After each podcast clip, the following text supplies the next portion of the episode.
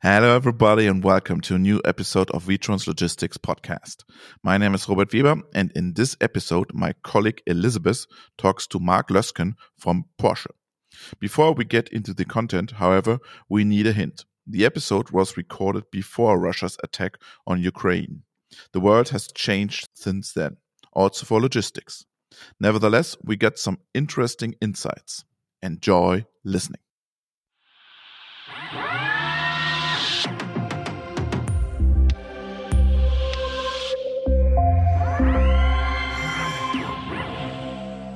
Dear listeners, welcome to a new episode of Witron's Logistics Podcast. My name is Elizabeth Maxwell, and I am joined by Mark Luskin from Porsche in Zuffenhausen. Hello, Mark. Servus, hallo. Hi there. Hello. It's great to be here. So, you are in charge of automotive brand logistics at Porsche and used to be responsible for spare parts logistics, but you were also a professional rower. Is that correct? Ich war zehn Jahre lang äh, Leistungssportler im Bereich Rudern, ja. Also jeden Tag trainiert. yes, I was a competitive rower for 10 years. I trained every day and participated not only in the German national championships, but also the junior world and European championships. You certainly have to fight through headwinds in that sport. What kind of headwinds are you facing in automotive logistics right now? And what were some of the challenges you faced in spare parts logistics? Ja gut, äh, immer wenn man natürlich ein neues Aufgabengefeld übernimmt, ob das jetzt damals ähm, Well, whenever you take on something new, you first have to redevelop your goals and concepts. From this perspective, it was essential for Porsche's spare parts logistics that we established a new specialized subsidiary for spare parts handling. We then built a completely new greenfield site. We've also now completely reorganized automotive logistics and have developed a new strategy that needs to be persistently implemented die mit Beharrlichkeit und Ausdauer natürlich dann auch umzusetzen. This brings me to the next topic I'd like to cover. To continue with the rowing analogy. of course. Rowing is a team sport because if one paddles wrong, the boat doesn't move forward. Genau. Für mich ist der Rudersport einer der wesentlichen Mannschaftssportarten. Exactly.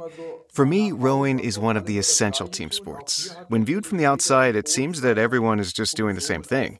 In reality, everyone in the boat has their function.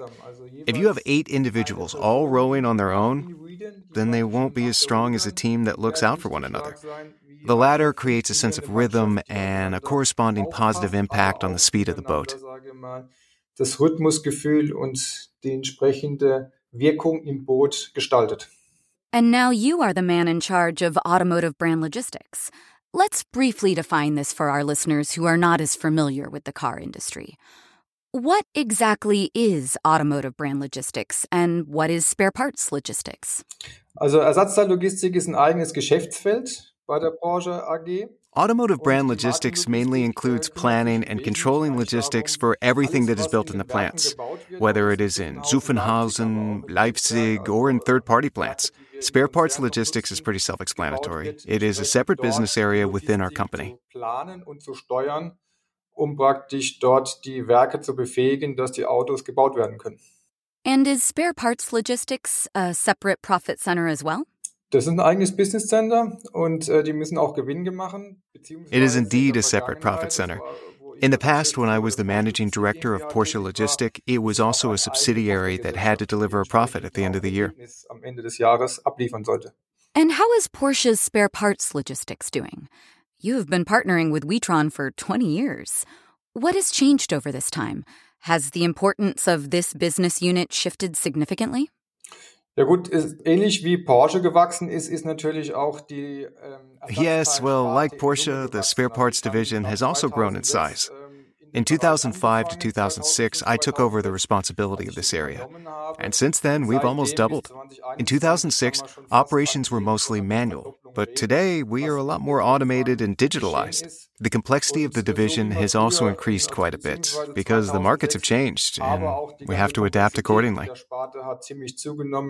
weil natürlich die Märkte sich verändert haben und dementsprechend wir uns darauf einstellen mussten. Huh, changing markets. What exactly has changed? The basic design of a car is still the same after all. One steering wheel, four tires. Das ist richtig. aber wie er entsprechend in die Märkte oder in der Supply Chain gehandelt wird. You're right, but the supply chain has changed. In 2006, for example, we were still very much operating in the old world. For me, the old world means Europe and North America, which accounted for 80 or 90% of sales. In the meantime, though, we have shifted a great deal towards Asia, which means that China alone now accounts for more than a third of spare parts sales. These days, various markets are also becoming separated again. This is also reflected in global politics. Each market, with its specific regulations, must be individually managed and supported. Man kriegt es natürlich in der Weltpolitik auch mit und dementsprechend muss jeder Markt individuell äh, mit seinen Vorschriften betreut werden und begleitet werden. Does that mean that complexity has increased more in terms of administering the operation or because of an increase in complexity due to new products? Ja, die neuen Produkte natürlich ein Stück weit insofern. Both are true. However, the complexity increase can be seen more with the new products. As the shift toward electric vehicles and digitalization has also found its way into the automotive business.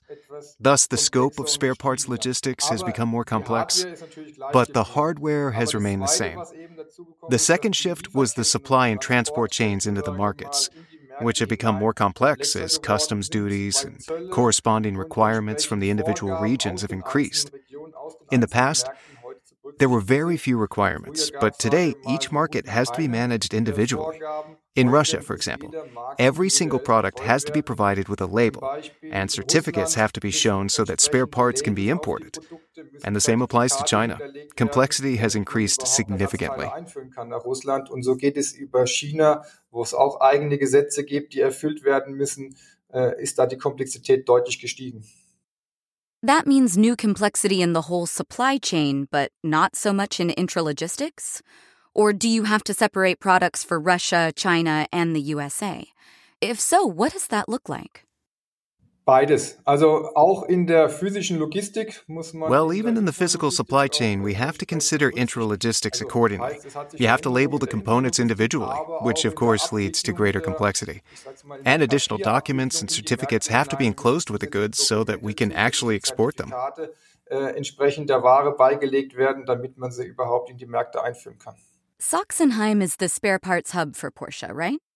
Das ist das einzige zentrale äh, Depot von Porsche. Right. This is Porsche's only central warehouse, which means we supply more than 900 Porsche centers worldwide from this location. Depending on the destination, there are quite a few differences. On the one hand, we have the single stage process from Sachsenheim, which means that Germany, Switzerland, and France, for example, are supplied directly via the overnight service. The retailer can order in the evening and receives the spare parts in the warehouse the next morning. But we also have a two stage process in which we supply a total of 14 locations worldwide, which in turn supply the Porsche dealers in their region.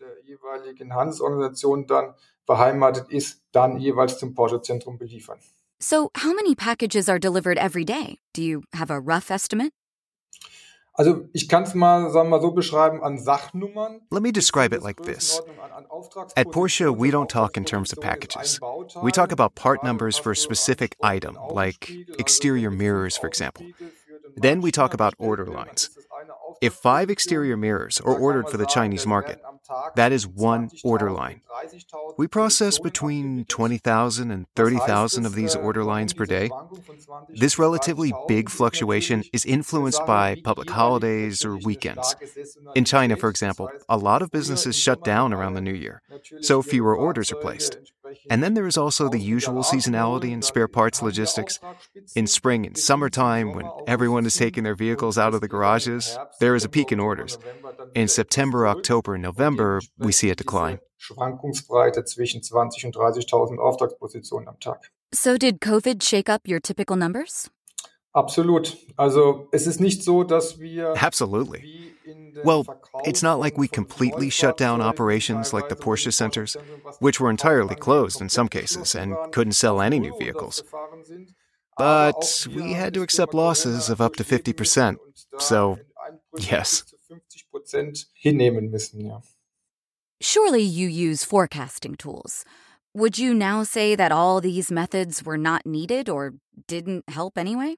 Nee, das Gegenteil würde ich behaupten. Also wir hatten in der Vergangenheit No, I would say the opposite. We used to only look at past sales in the respective markets to make forecasts for the coming year. Now, we are already testing some AI pilot projects for better forecasting.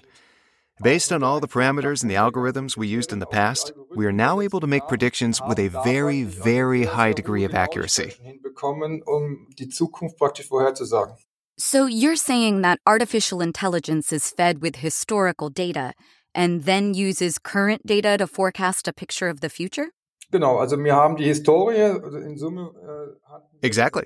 We use the historical data from 6 million orders over the last few years, and then added the market specific data, such as country specific public holidays and vacation periods. This has helped the system to become increasingly smarter and recognize the dependencies.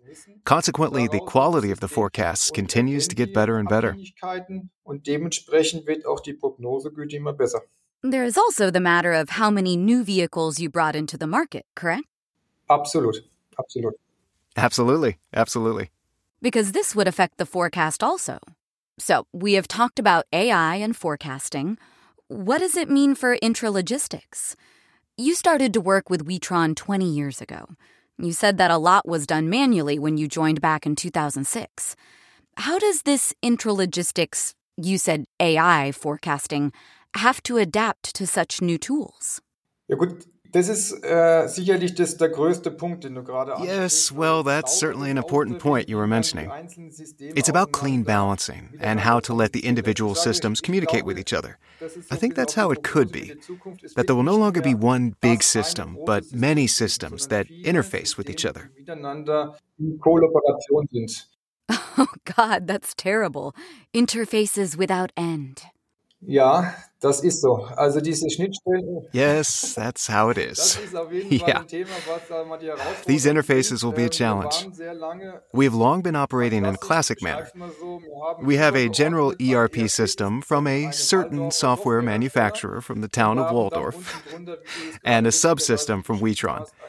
Looking into the future, it is of course the case that SAP, uh, now I've said it, also offers additional possibilities. But of course, there are also new tools from Witron.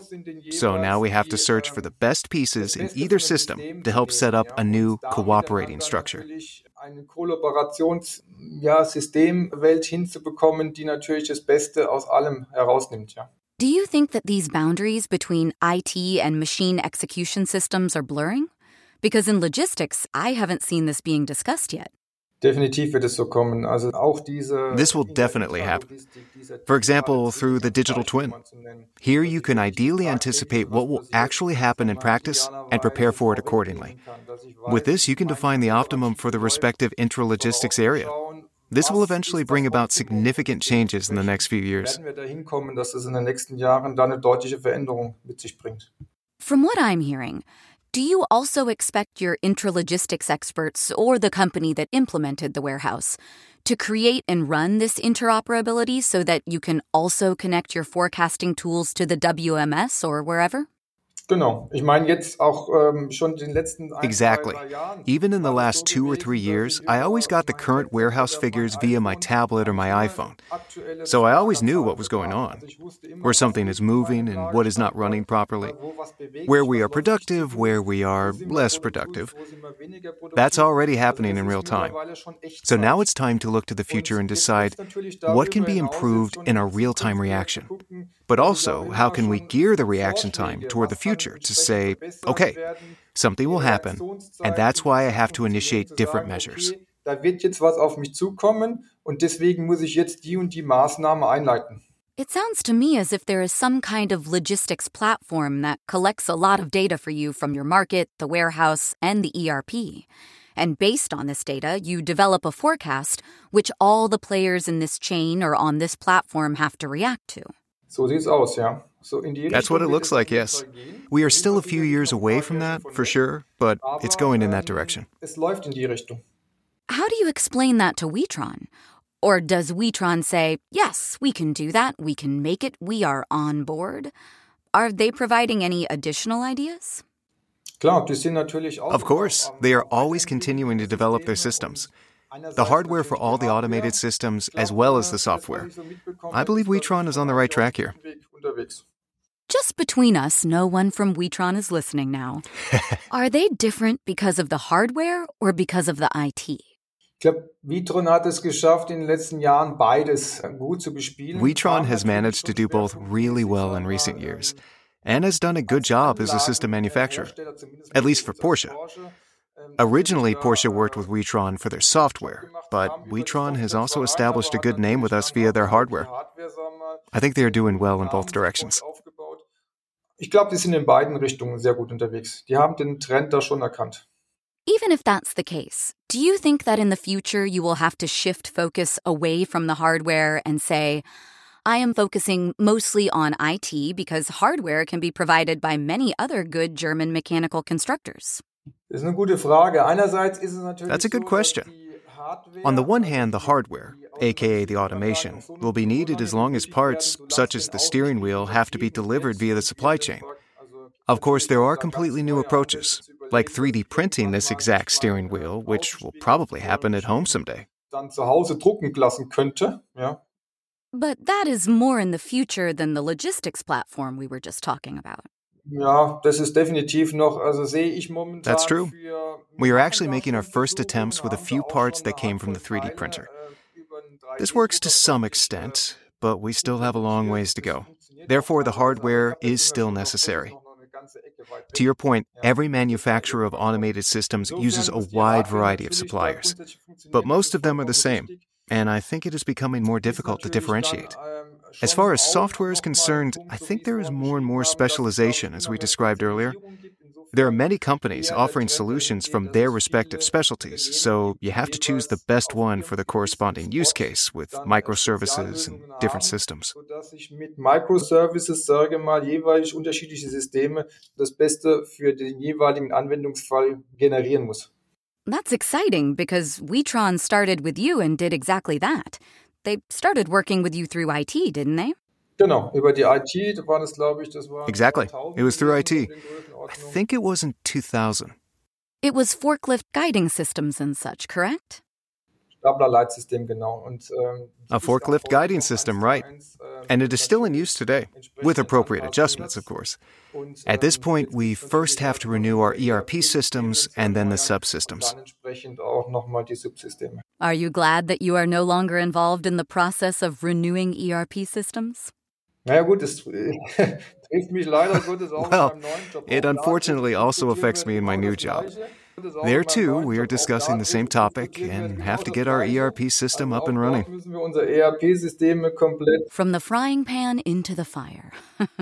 so kann man sagen, äh, also müssen wir die komplett Quite so. We have to renew it completely and keep two aspects in mind. Projekte, die natürlich immer First, these are huge gibt, dass es projects, which of course always involve a certain risk that something may not work properly right away. Secondly, we have to change the internal processes to further optimize them.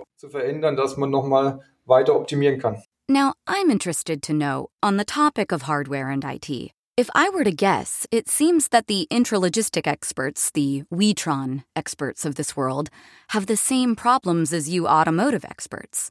There are competitors that are providing good hardware already and who can now suddenly provide good IT as well. For many customers, the distinctive feature may no longer be the hardware, but the IT. Would you agree with these parallels? Absolut, yeah. Also, ich sag mal, die, Absolutely, yes. Ähm, Witron works to provide the customer with a solution from a single source.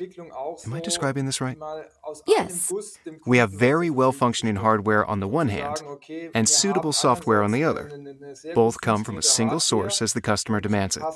This is very convenient for the customer and allows Witron to provide parallel services.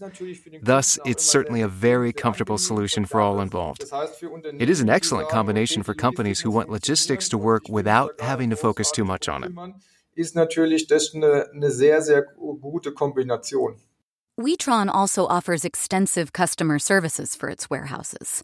If we continue with the comparison of the automotive industry and intralogistics, is customer service also an area where you can set yourselves apart from your competitors? Was den Automobilbau angeht, As far as automotive production is concerned, Yes. Um, say, for example, that company A has worse service and I have to wait eight weeks for my exterior mirror, but at Porsche, I can get it in two days. absolut. Das ist ein, Absolutely. In terms of our strategy, this is an essential element for the customer, for the end customer, to receive a premium service after having bought a premium product. Just like with intralogistics, I expect excellent service from my logistics automation provider. And the end customer who is waiting for the spare parts naturally expects that from the vehicle supplier even more. If someone buys a Porsche, then they expect premium service. So it sounds like spare parts logistics is becoming an extremely important part of your business model. Ist es schon und äh, wird immer mehr. It already is, and it's becoming more and more important. I believe that differentiation between the various car brands is only one part of the equation. And with the changes taking place in terms of electric vehicles, it's becoming even more difficult. With this in mind, service and customer service are, of course, decisive purchasing elements. Perhaps not always with the first purchase, but when the customer has had the experience of poor service with the product, then he or she won't buy that product again the next time. Does this mean that outsourcing logistics and spare parts logistics would never be an option for you? My recommendation is that spare parts logistics should at least be understood and controlled as one unit. Whether you have to do every process step on your own or you get support from outside, you should understand it and know how you can influence it in practice. Do you sense a revival of spare parts logistics? Spare parts logistics has always been a necessary evil that had to be done. Is there a new significance for the topic? Ja, also ich sag's mal andersrum. Well, I'll put it the other way around. In general, logistics is a thankless business because everyone expects it to work. Nobody thinks about it until it doesn't work. No one ever praises it exactly.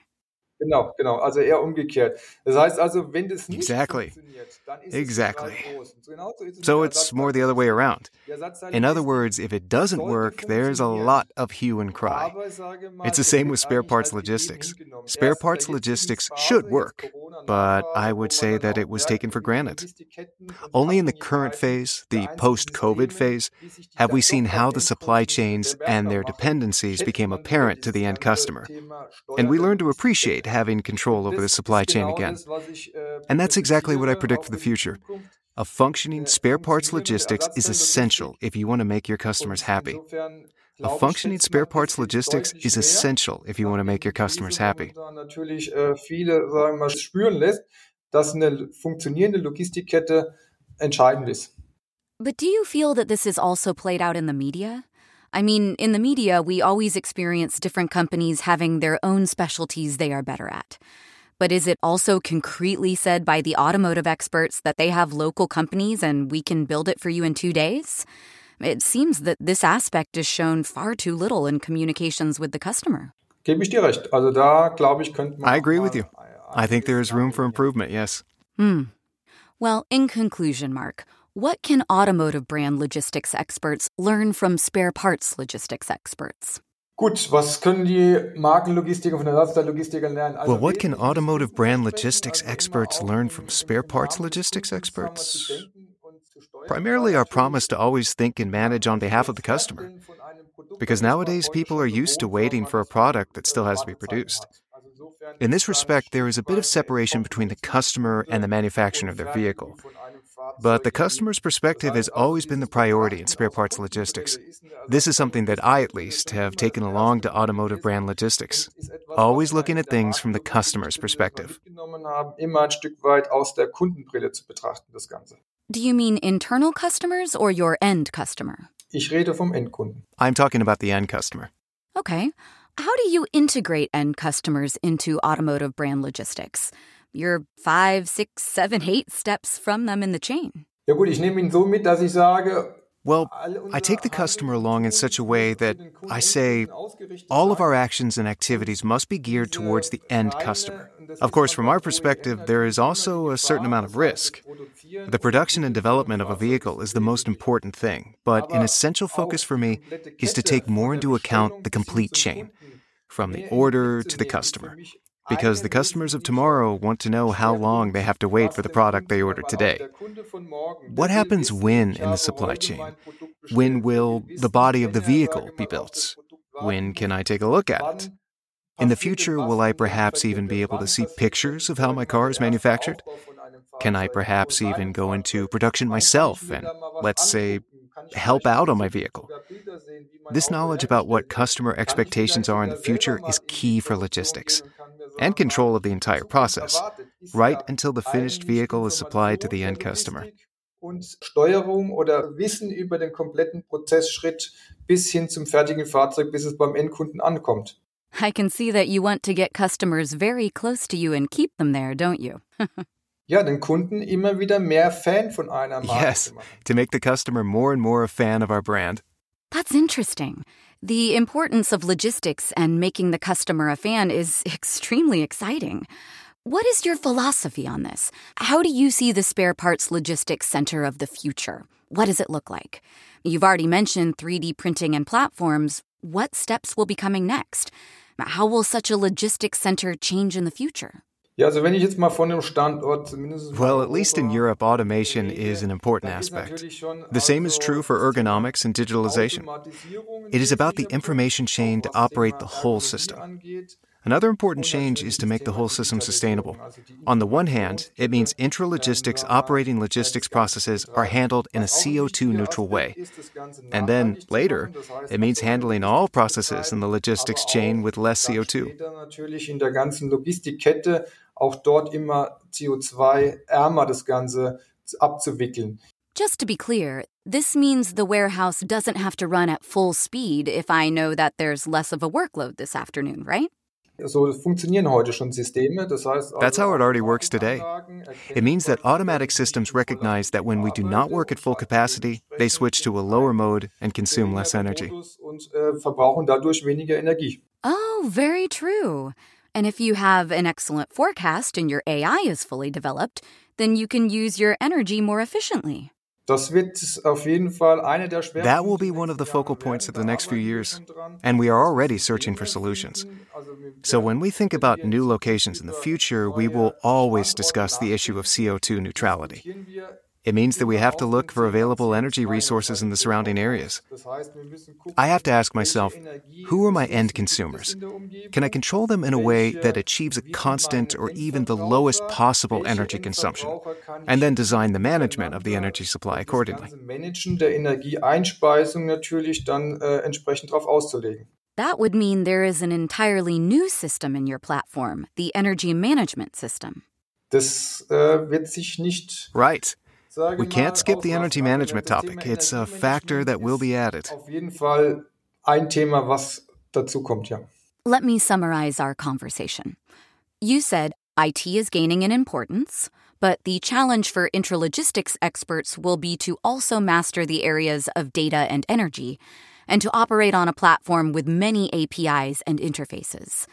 You need as much interconnectivity as possible between systems and subsystems, but the entire conveyor system and actual automation is still winning because you, like many others, find fewer people are wanting to work in manual jobs. Does that sound right? Ja, also hast du gut zusammengefasst. Yes, that's a good summary.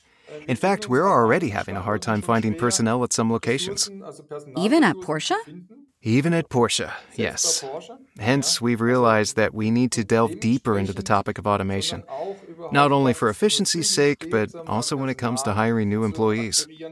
Dementsprechend wir eigentlich äh, gezwungen sind, in die Sachen Automatisierung tiefer einzusteigen. Automation and then ergonomics for the staff? Genau. Exactly.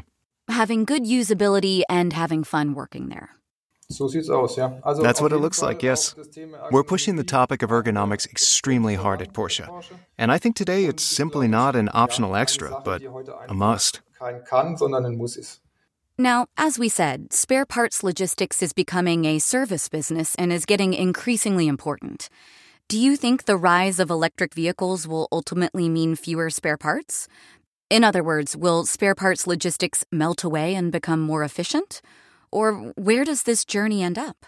Das war mal die Prognose, dass es ein Drittel weniger It was once forecasted that it would be a third less because fewer components are installed in the vehicles.